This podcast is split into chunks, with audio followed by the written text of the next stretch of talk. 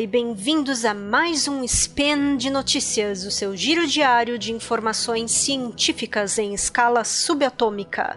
Eu sou a Dani Madri e hoje, dia 26 Auroran do calendário Decatrian, ou 27 de 1 de 2018. Sim, 2018. Falaremos de astrobiologia e da Terra primitiva.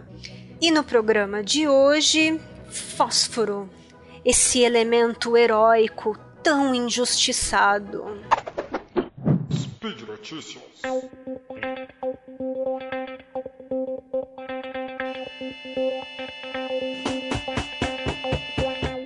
O elemento fósforo, nosso querido P da tabela periódica, ajudou a oxigenar a atmosfera da Terra. A vida nos oceanos, meus queridos, nos oceanos da Terra, pode ter começado de forma lenta, porque o fósforo, esse herói incompreendido, o nutriente-chave da vida, um dos building blocks of life, não foi reciclado através da biosfera com rapidez suficiente.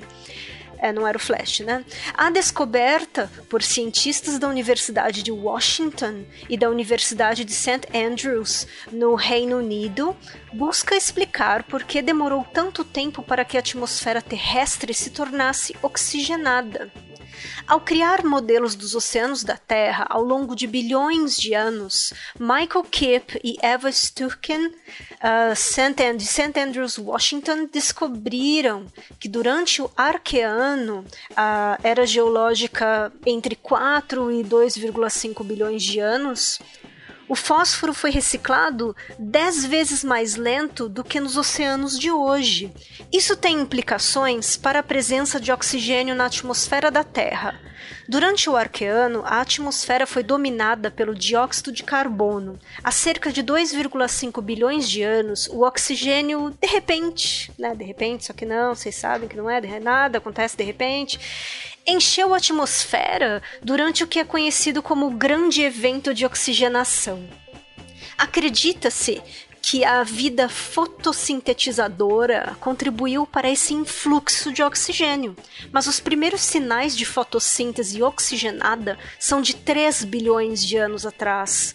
Algo atrasou a oxigenação da atmosfera e Kip e Stuken suspeitam que a reciclagem limitada de fósforo nos oceanos possa ter desempenhado um papel importante. É um super plot twist, queridos.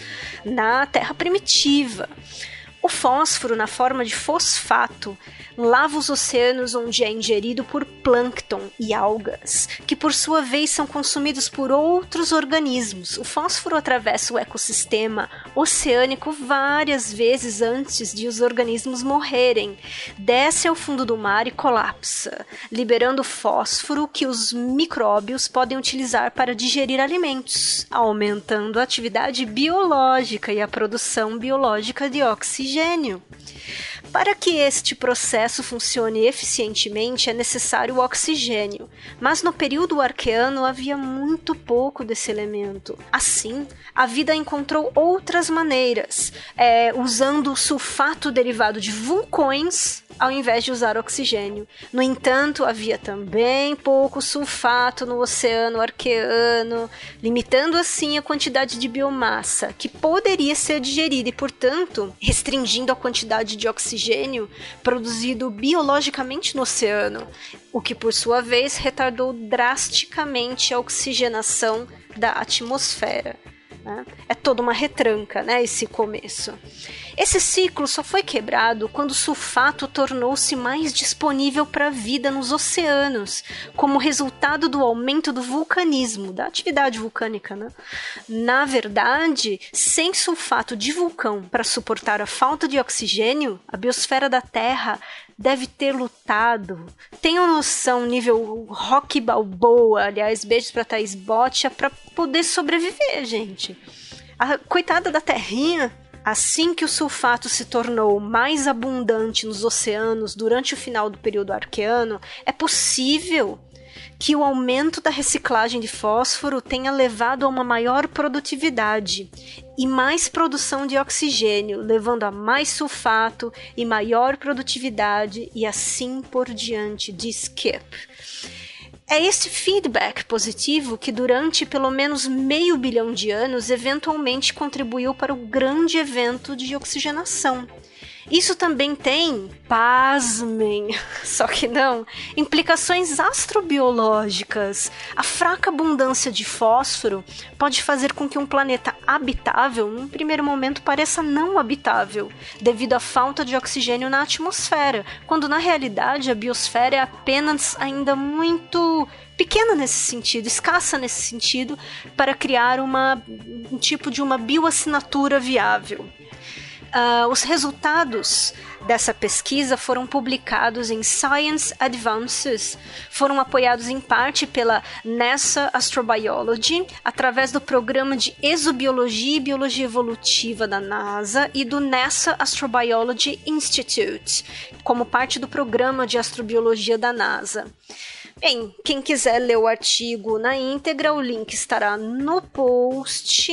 E por hoje é só. Lembro que todos os links comentados estão no post e deixe lá também seu comentário, elogio, talvez uma aquela crítica, né? Aquela crítica amiga, declaração de amor, por que não? Lembro ainda que esse podcast só é possível acontecer por conta de seu apoio no patronato do SciCast, tanto no Patreon quanto no Padrim. Um grande abraço e venha também para o lado astronômico da força. Até amanhã, amores.